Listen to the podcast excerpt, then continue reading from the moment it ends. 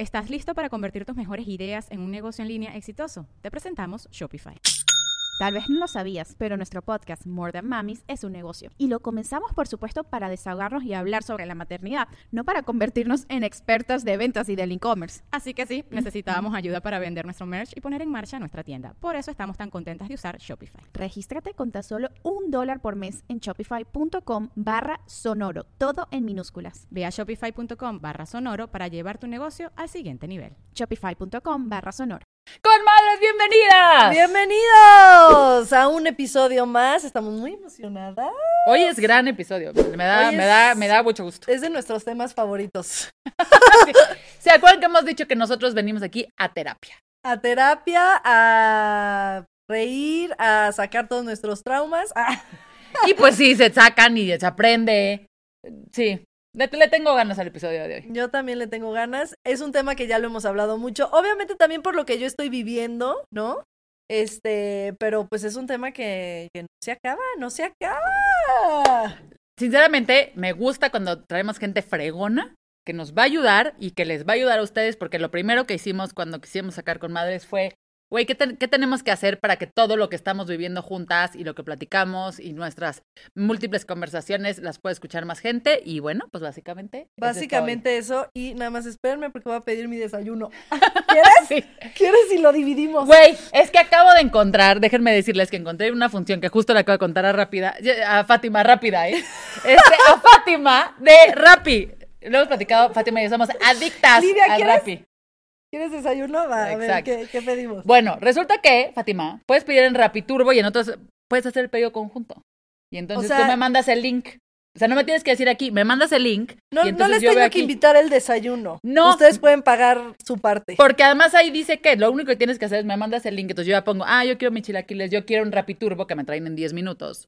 Mi sidra light, como a mí me gusta. Y ya lo pones. Ah, o sea, en lo que yo estoy pidiendo, ustedes Me mandas están el link, pidiendo. exactamente. Y entonces tú pones el este y ya luego vemos quién paga.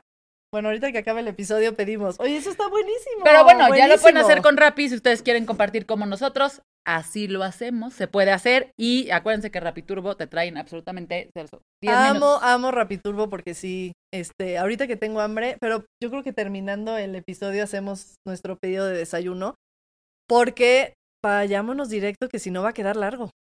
¡Vamos a ello!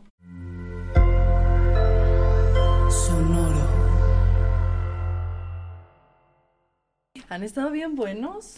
Sí, siento Bien que... buenos los episodios. Este mes, mire usted. Sí, sí, sí, se vienen temas buenos, pero pues vámonos directo al tema de hoy, ¿no? Sí, sí, porque creo que además que cualquier información que podamos dar nosotros tendría miedo además de, de equivocarnos si tenemos a, a una expertaza hoy Sí, con nosotros. eh, entonces, bueno, de hace un año, el año pasado, me contactaron de World Vision, eh, World Vision México, para que yo fuera embajadora de la niñez.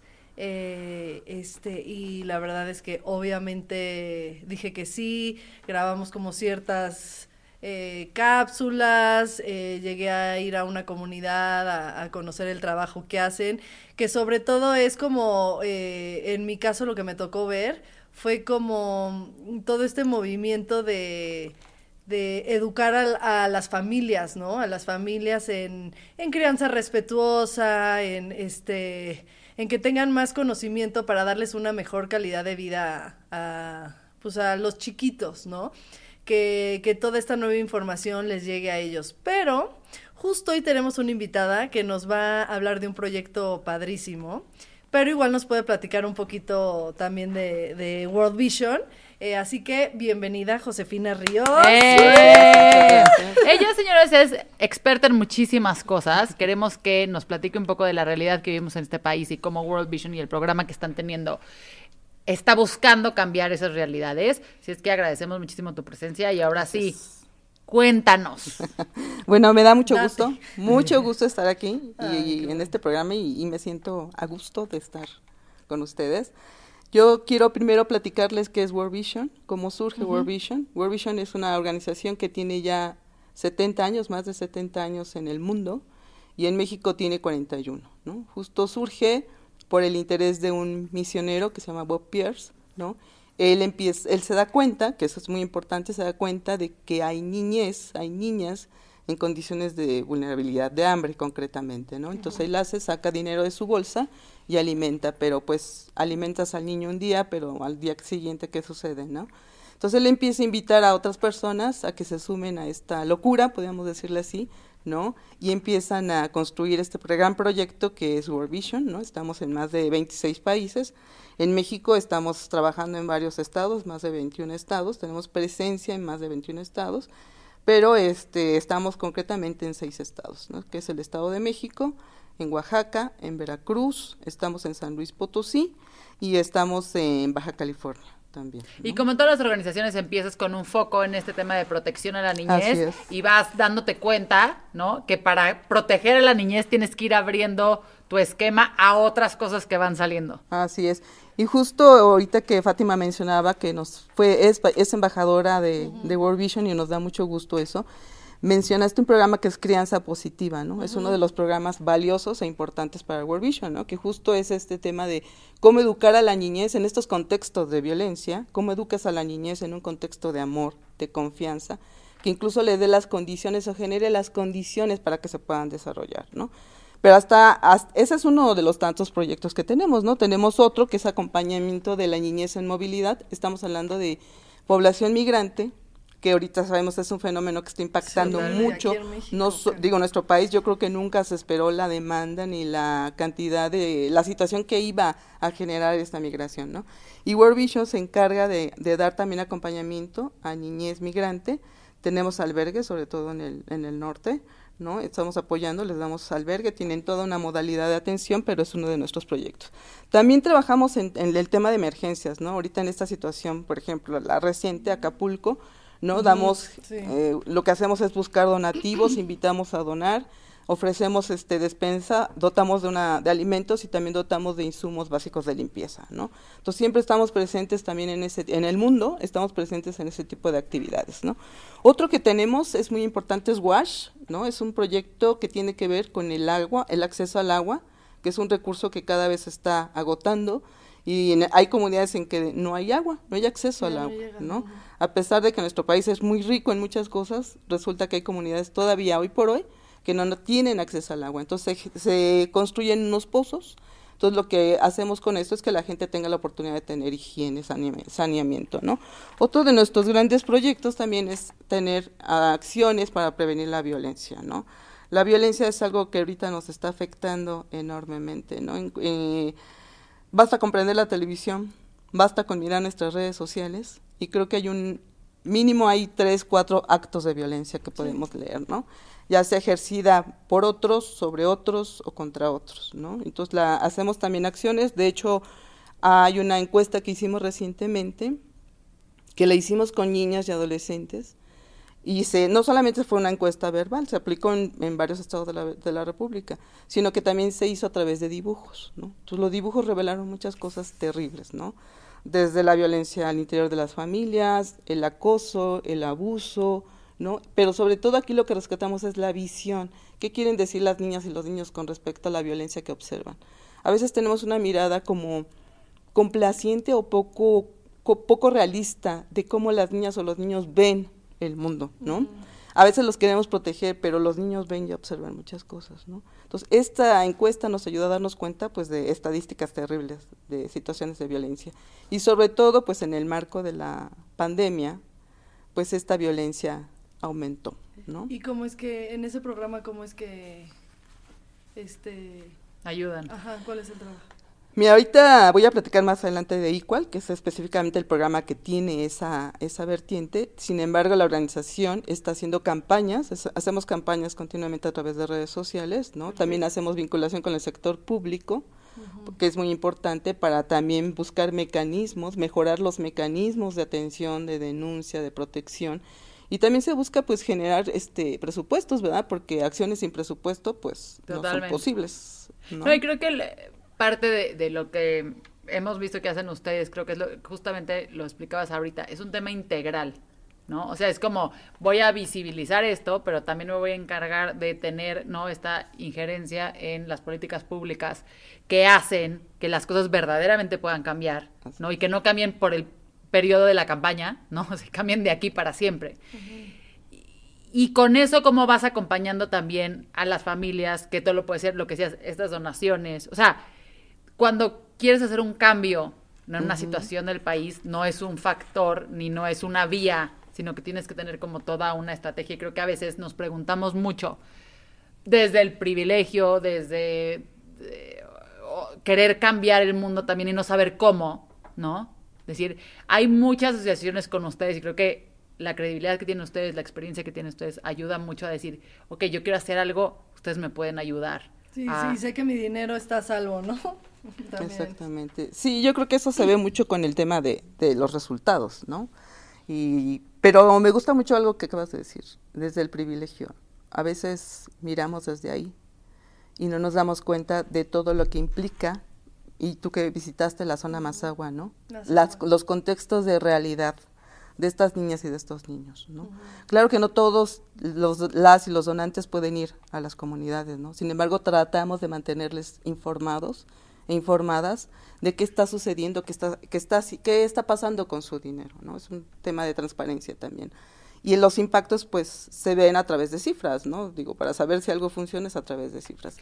Pero creo que también, eh, como bien mencionaste, Lorenza, aquí eh, las, las, acciones tienen que ser desde muchas miradas, ¿no? Y la interseccionalidad es una de esas miradas, ¿no? Como yo, yo desde la parte urbana padezco o vivo la violencia. Como yo desde la parte de una comunidad rural e indígena vivo la violencia. Entonces realmente lo que hacemos a través de nuestras líneas de acción, de nuestros programas, es generar la agencia de las personas. Porque si tú promueves la agencia de las personas, de las mujeres, de las niñas y de los niños, y eso tiene que ver mucho con el, el, programa que tú conociste, que es de crianza positiva, tú vas a darle herramientas a las personas para que puedan superar esas situaciones. Porque tú bien puedes llevar el agua, puedes llevar la comida, pero si no le dotas de esas herramientas, si no generas esa agencia, de nada va a servir. Sí, se acaba el dinero y se acaba. Exacto, se acaba todo. O sea, generas más un cambio dándoles herramientas que, que nada más el, dinero o la comida. Exactamente. Sí, como dice una frase, no le des el pescado, enséñale a pescar. Totalmente. Oye, y este programa del que nos vienes a hablar, cuéntanos un poquito a qué atiende en México. Yo vengo a hablarles específicamente del proyecto ICUAL. El proyecto Equal es un gran que tiene World Vision, ¿no? Está siendo financiado por el Departamento del Trabajo de Estados Unidos, ¿no?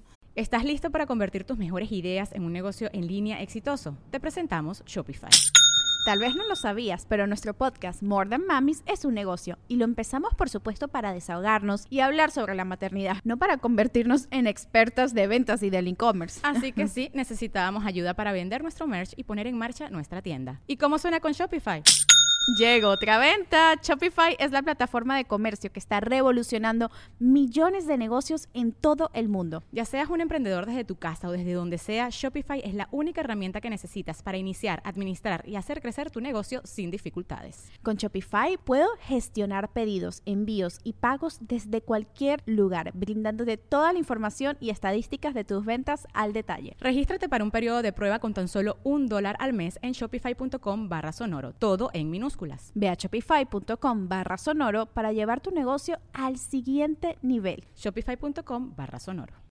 Y en este sentido tenemos unas líneas muy claras de acción, de intervención. Lo que buscamos es prevenir o atender todas esas situaciones que generan el trabajo infantil, el trabajo forzoso, violaciones a los derechos laborales y violencia de género. Está muy cañón porque te estoy escuchando decir estas cosas y te voy a ser muy sincera, me es muy difícil imaginarme en qué, o sea, el, lo que platicábamos antes, ¿no? El contexto de México sobre este tema. Pues sí, déjame compartirte una. O sea, sí, o sea, quiero que nos expliques un poco, o sea, ¿dónde está la realidad para que necesiten meter, tener una beca, ¿no? De, de creo que sí es la este, traducción correcta, ¿no? Para, para este trabajo, ¿no? de Estados Unidos, el financiamiento, de este trabajo para atacar esa situación en México. Sí, eso es muy importante lo que nos preguntas. El tema, y bueno, tal vez también el tema aquí es que lo estamos haciendo ahorita nada más en dos estados, ¿no? Eh, que tienen, digamos, grados de vulnerabilidad grandes. O sea, estamos hablando de poblaciones en pobreza extrema, que eso se mide pues a través de esas mediciones de pobreza, ¿no? Pero te comparto unos datos que creo que son importantes, ¿no? Por ejemplo, sabemos que existen, fíjate, 3.6 millones de niñas, niños, adolescentes y jóvenes sin escolaridad.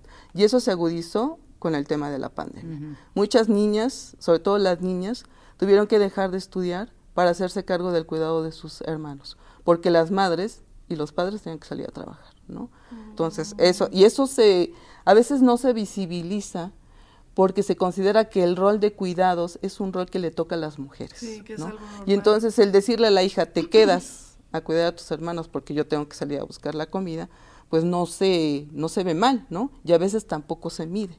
Sin embargo, estos datos son del 2020, entonces sí, sí es importante. O sea, es eso, exacto, eso más la pandemia. Exacto, más la pandemia. Que es echarle otro millón. Más todo lo que generó la pandemia y todo el retroceso, porque justo eh, ONU Mujeres ha resaltado mucho eso.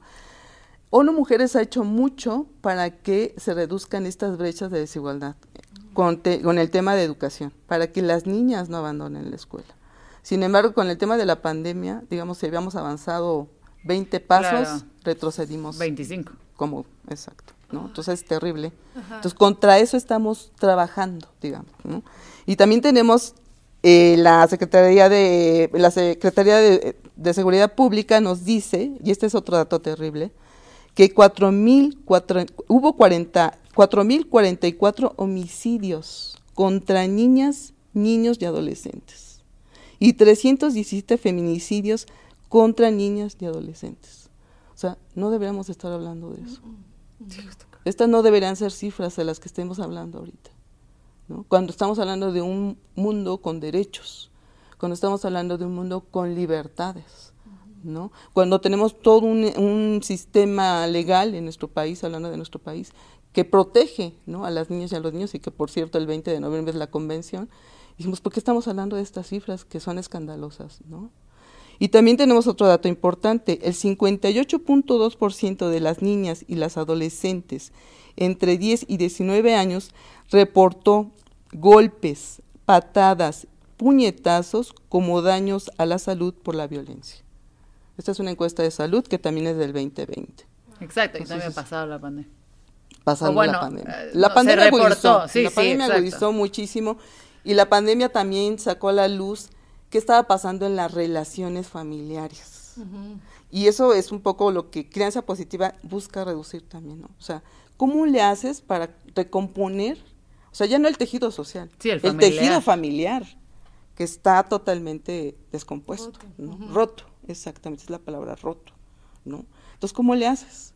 Oye, y estos dos estados en los que están, que asumo son de los más vulnerables, ¿cuáles son? Son Veracruz y Oaxaca. En el caso de Veracruz, estamos en dos municipios, que es eh, Songolica, que es una zona indígena de las, de las altas montañas de Veracruz, así le, conocen, y otro que es Zonapa, que es un territorio totalmente, digamos, árido, es difícil, es un territorio difícil porque además hay presencia, sabemos que hay presencia del crimen organizado, ¿no? Entonces son cosas contra las que también tenemos que estarnos confrontando. Y en el caso de Oaxaca, estamos trabajando en Acatlán y en Soyaltepec que también son municipios donde además eh, la actividad económica principal es el cultivo de la caña, y en el caso de Acatlán y Soyaltepec, y Tezonapa también, pero también es el cultivo del café, sobre todo en el caso de Songolica, ¿no? Entonces, quizá también la importancia de este proyecto igual, ¿no? De World Vision México es cómo, qué hacemos para que las cadenas de, trabajo, o sea, para podamos sumarlas a este avance, ¿no? A esta reducción de la pobreza en estos cuatro municipios, ¿no? Porque el proyecto igual, pues si bien busca proteger o atender las condiciones que generan el trabajo infantil, las violaciones a los derechos laborales, el trabajo forzado y la violencia de género, pues tiene que comprender todo este contexto, ¿no?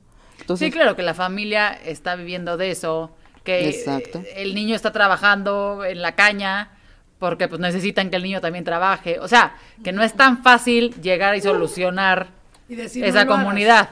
Hay, que darles otra opción, por así decirlo. Exacto. Y eso lo, hacemos también a través de otro programa que se llama Campos de Esperanza. Campos de Esperanza ya tiene casi como nueve años implementándose. Campos de Esperanza llegó a, digamos, a picar piedra, ¿no?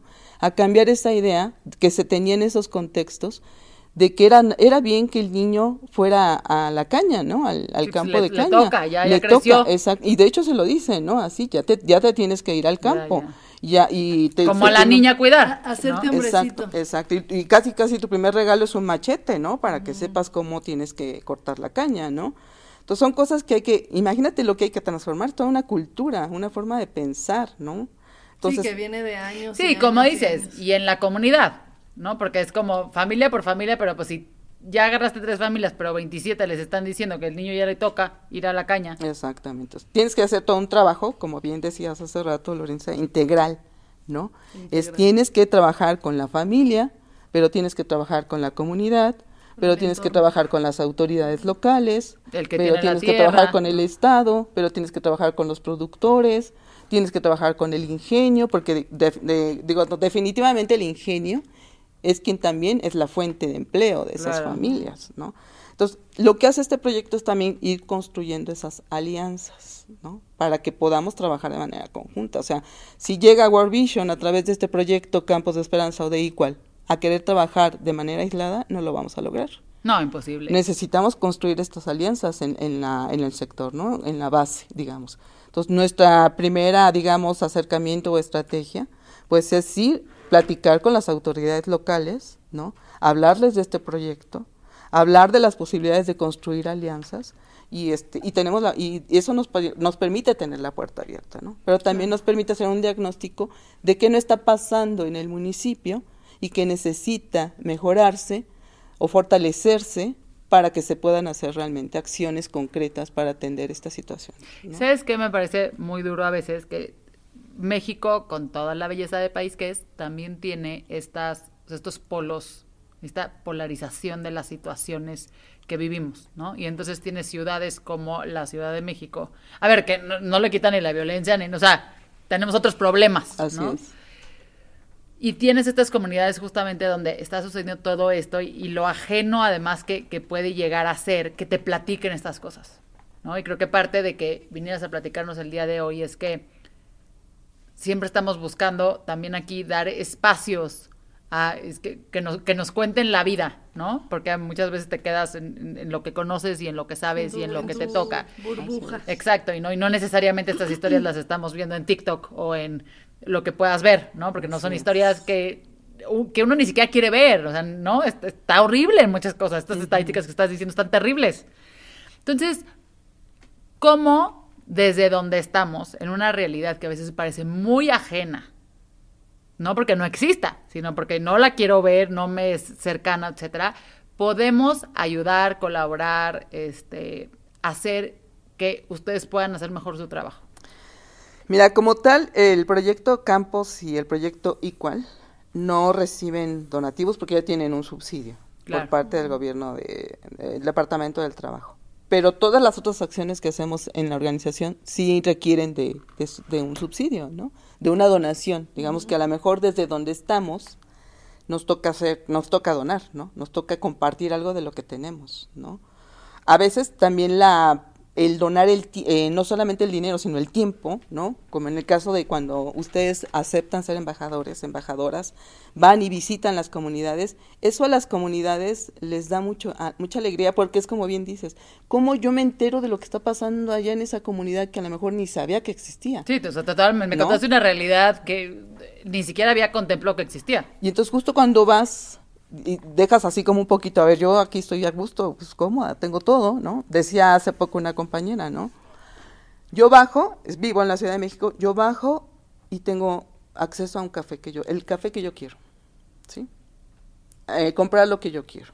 Una productora de café que está dentro del proyecto Igual un día nos dijo, hoy puedo disfrutar de una taza de café que cuesta 100 pesos y que nunca me imaginé que me la podía comprar. ¿No? Entonces, cuando vas y conoces esa realidad, sabes la importancia de, po- de, de- de lo que implica la donación que haces. Sabes la importancia cuando donas tu tiempo. Sabes la importancia cuando das espacios como estos para que se conozca este tipo de situaciones y este tipo de programas que realmente están tratando de cambiar la vida de las mujeres. El proyecto Equal hace eso. El proyecto Equal se enfocó en las mujeres productoras de café. Esa es una actividad que por lo general las familias realizan.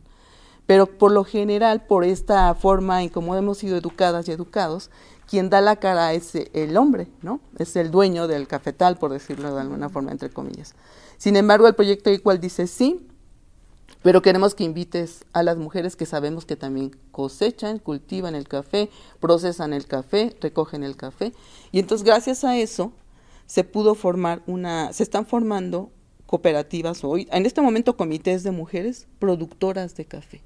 No, me encanta. Que han pasado por un proceso de capacitación para elevar la calidad de su café. Tú vas a Songolica, si algún día tienen la oportunidad, las invito a que vayan. Y lo primero que ves es en el, un camino verde hermoso y ves todo el tiempo café, planta de café. Ese es el de Veracruz. El de Veracruz. Llegas y, y, lo que crees es que vas a probar un café de calidad.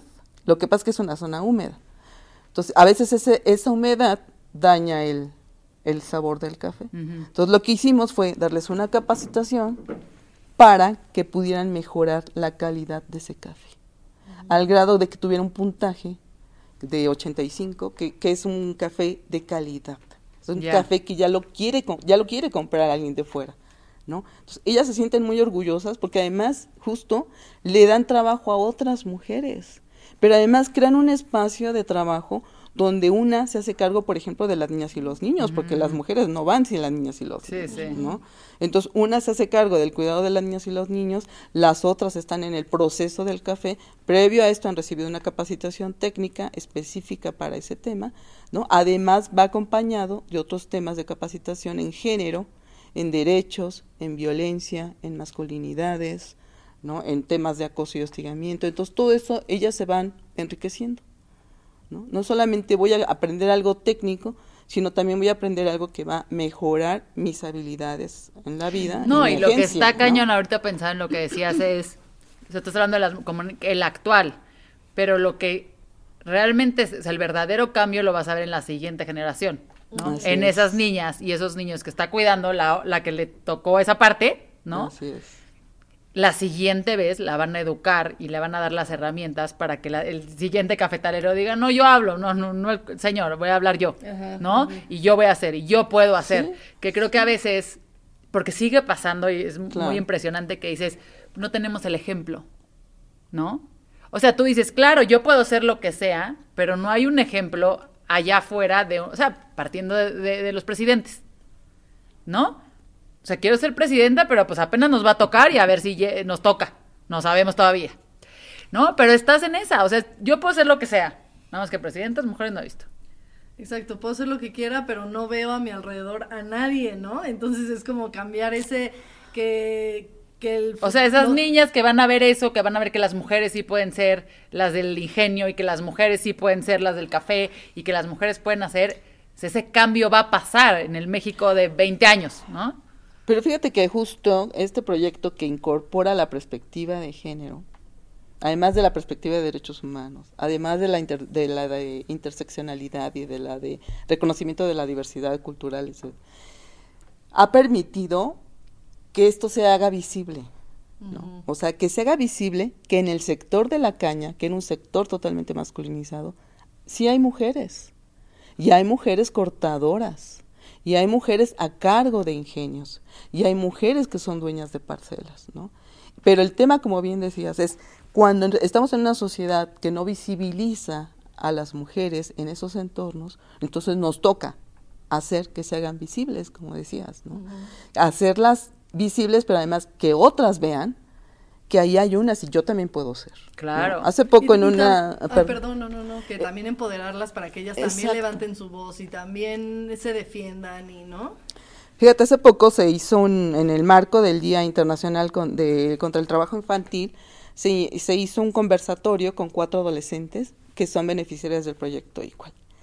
Eh, me hubiera encantado que estuvieran ahí, de verdad, para que las escucharan. O sea, a lo mejor no tenemos que esperar tanto a la siguiente generación. Estas niñas, estas adolescentes que están entre los 13 a los 15 años, fueron acompañadas de sus madres. Sus madres me dijeron, nunca pensé que yo iba a conocer la Ciudad de México porque iba a venir a acompañar a mi hija. Si no hubiese sido por mi hija, yo no estaría aquí y no hubiera visto todo esto. Y solamente fueron a, a Coyoacán, ¿sí? Pero imagínate sí, no, todo lo que cambió venían. para la mamá, porque una de ellas me dice, yo sí estaba educando a mi hija, como me educaron a mí, para cuidar, para tener hijos, para atender al esposo. Cocinar, atender. Dice, y ella me dijo, no mamá, hay otras cosas. O sea, la hija está haciendo el cambio generacional. Claro, rompiendo Entonces, patrones. Exactamente, ¿no? Y la mamá lo, lo eh, digo, también qué, par, qué interesante de la madre de ceder y decir, "Ah, me está enseñando mi hija. Y apoyar, No, ¿no? Exacto. Podría ser de, no, mi hija es una rebelde, justo con el Exacto. episodio Sí, pasado. exacto. Decir, mi hija es una rebelde cuando no, sino apoyarla y, y salir, darles, como dices, las, las herramientas para salir de ese tipo de es. situaciones. Y romper el paradigma, porque realmente es ella le rompió el paradigma a la mamá. Y otra niña fue acompañada de su papá que también dice, sí hay hombres que están dispuestos a, a participar en la educación de las hijas y los hijos de una manera distinta. Sí los hay. Digo, hay que hacer mucho trabajo, pero sí Se los encuentran, sí se encuentran. Oye, no, qué interesante cosas nos cuentas. Me parece, como dices, que, que todos sí tenemos una responsabilidad con México, ¿no? Y en el contexto ahorita, por ejemplo, de Acapulco, que todos tenemos una responsabilidad con Acapulco.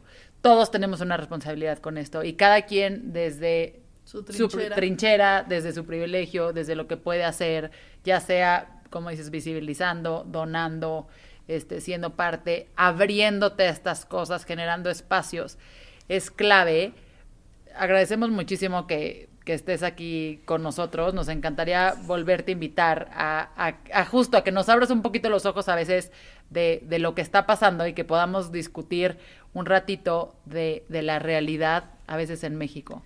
Sí, creo que muchas veces este vemos estos programas y no sabemos todo lo que hay dentro, ¿no? Entonces, creo que este episodio eh, eh, en eso fue muy bueno, ¿no? De, de ver realmente la problemática, este y saber que, que podemos ser parte de la solución todos. Así es. así Entonces, es. bueno, este proyecto ya tiene, está subsidiado, pero en World Vision hay una forma de ser, que además la verdad es súper fácil. Yo, yo siempre decía, es que si todos ponemos un granito de arena, ¿no? Pero había alguien que decía, sí, pero es que mi granito no va a hacer nada. No, pues es que si todos piensan así, Claro. Su su granito Nadie. nos referimos a pesos también, ¿eh? mejor si pensamos todos, mi granito va a hacer la diferencia porque todos Claro. pensamos en que sí, ese granito va a hacer la diferencia, Así es. ¿no? Entonces, ¿Dónde nos metemos a donar? Sí, ¿cómo es el programa? A la página tenemos este cuatro, este, digamos tres, cuatro líneas en las que ustedes pueden sumar, ¿no? Tenemos Corazones en Movimiento, ¿no? Tenemos también el elegido, que es una experiencia de transformación mutua. Ahí, ahí hay una donación directa o apoyo directo a niñas y a niños para que continúen con sus estudios. Y eso es padrísimo porque les da, como decías, muchas veces, pues, un día les das el pan y al día siguiente, ¿no? Este, por así decirlo. Entonces, eh, eso es muy padre porque tú te, o sea, tú te aseguras que termine sus estudios, ¿no? Y para que no, no sea una ayuda de un ratito, sino sea una ayuda para, para mucho tiempo. Y tan te aseguras que tenemos en los equipos niños que fueron, niños y, eh, niñas y niños que fueron apadrinados y ahora son parte también de nuestros equipos. Eso. Ahí, ahí puedes ver el, el- el cambio, ¿no? Y también tenemos a Padrino una historia, que es igual, con solo 14 pesos diarios puedes cambiar la vida de un niño o una niña. Fíjate, con una cantidad tan mínima que a veces la gastamos en... No, pues, ni al café ¿no? ese de 100 pesos que decías. Exacto, ni el café, ¿no? Y la de socio con causa, ¿no? Que también, por ejemplo, en estas situaciones de emergencia se solicita el apoyo de la, la, sensibiliz- la sensibilidad y el apoyo de la comunidad para atender que en el caso de, de Acapulco, también ahorita en el caso de, ¿verdad? Los albergues migrantes están rebasados. ¿no? Claro. Necesitamos seguirle invirtiendo porque no hay, este, digamos, ahora sí que no hay bolsa que alcance, ¿no? Y tenemos que seguir apoyando también, ¿no? Sí, Entonces, totalmente. es que escojan su causa. No tienen ustedes que donar los 1200 granitos de arena, pero sí pueden hacer una diferencia cuando todos nos 14 juntamos. pesos. Exacto. 14 pesos. Entonces, reflexionen sobre el tema, compañeros. Y gracias, gracias a World Vision por todo lo que hace, gracias por venir a darnos toda esta información y por la labor que hacen, este, incluso tu, tu labor personal. Así que gracias y a seguir cambiando el mundo. Gracias a ustedes. ¿eh? Eh,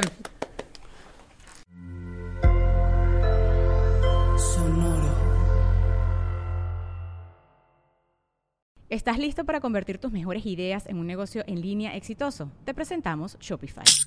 Tal vez no lo sabías, pero nuestro podcast More Than Mamis es un negocio y lo empezamos por supuesto para desahogarnos y hablar sobre la maternidad, no para convertirnos en expertas de ventas y del e-commerce. Así que sí, necesitábamos ayuda para vender nuestro merch y poner en marcha nuestra tienda. ¿Y cómo suena con Shopify?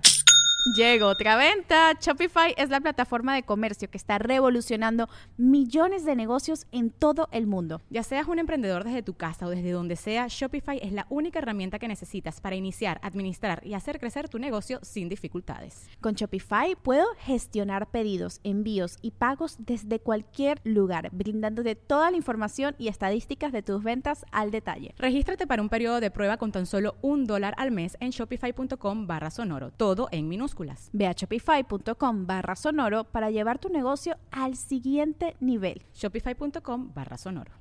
Lucky Land Casino asking people what's the weirdest place you've gotten lucky? Lucky? In line at the deli, I guess? Aha, in my dentist's office. More than once, actually. Do I have to say? Yes, you do. In the car before my kids' PTA meeting. Really? Yes. Excuse me, what's the weirdest place you've gotten lucky? I never win and tell. Well, there you have it. You can get lucky anywhere playing at LuckyLandSlots.com. Play for free right now. Are you feeling lucky? No purchase necessary. Void where prohibited by law. 18 plus. Terms and conditions apply. See website for details.